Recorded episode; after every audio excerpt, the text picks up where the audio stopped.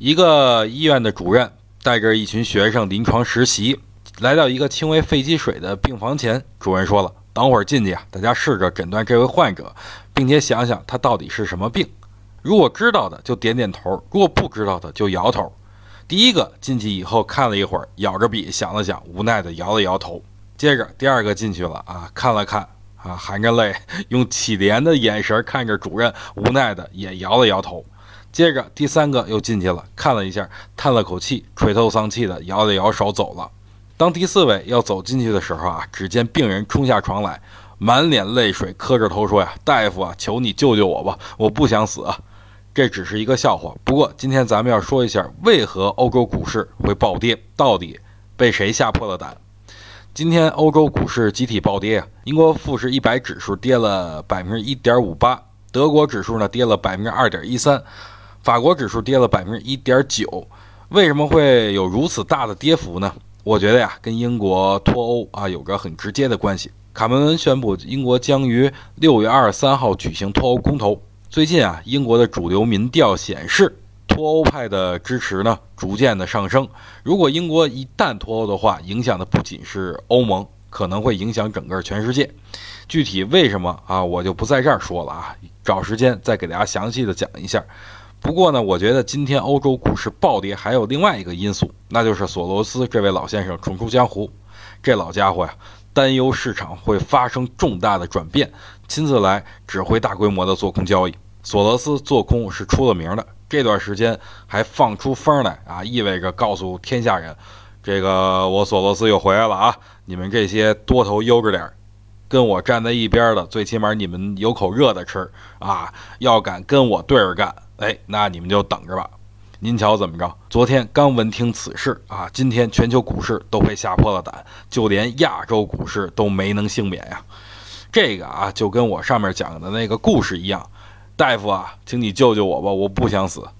不过不管怎么样啊，咱们都要保持正常的心态来迎接未来的挑战。只要您有一技之长，我相信各位啊都能在社会上生存下去。同样，在股市里啊，您有一技之长的话，自然也能在股市里生存下去。所以今天是端午节的第二天，同样也是我教大家战法的第三天。今天大家也要认真的学习，不要受外界的影响。今天啊，要教大家的选股方法就是后量超前量选股法。有句俗话说得好，后量超前量，前途无量。这个钱呢是金钱的钱，说明后面钱呀是源源不断。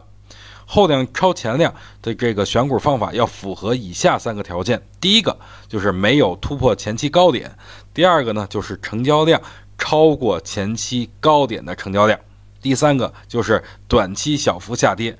这种选股方法比较适合找到黑马股，而且是主力势在必行的那种品种，成交量呈现后量超前量，并且股价没有创新高，这说明主力并不把前面顶部的量看在眼里啊。经过建仓洗盘以后呢，后面必然会突破前高，展开反弹。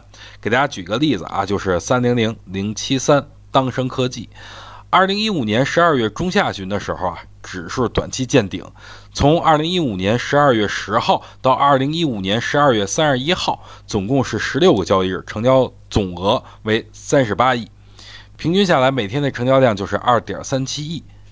那咱们再来看后面次高点的成交量，从二零一六年三月十八号到四月十一号，同样经历十六个交易日，但是哎，成交额却是九十亿，平均每天的成交额也能达到五点六亿。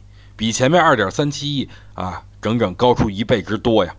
就通过这一点，就能说明主力大规模的建仓啊，后面股价上涨是势在必行。所以大家记住这句话：后量超前量，前途无量。有的时候啊，一个技术大家不一定一下就能学会啊，反复的看上几遍，然后呢，在自己的软件里对照看一下，慢慢的就能领悟里面的门道。记住，要想人前显贵，必须背后受罪。好了，今天咱们就不多说了啊，咱们明天再见。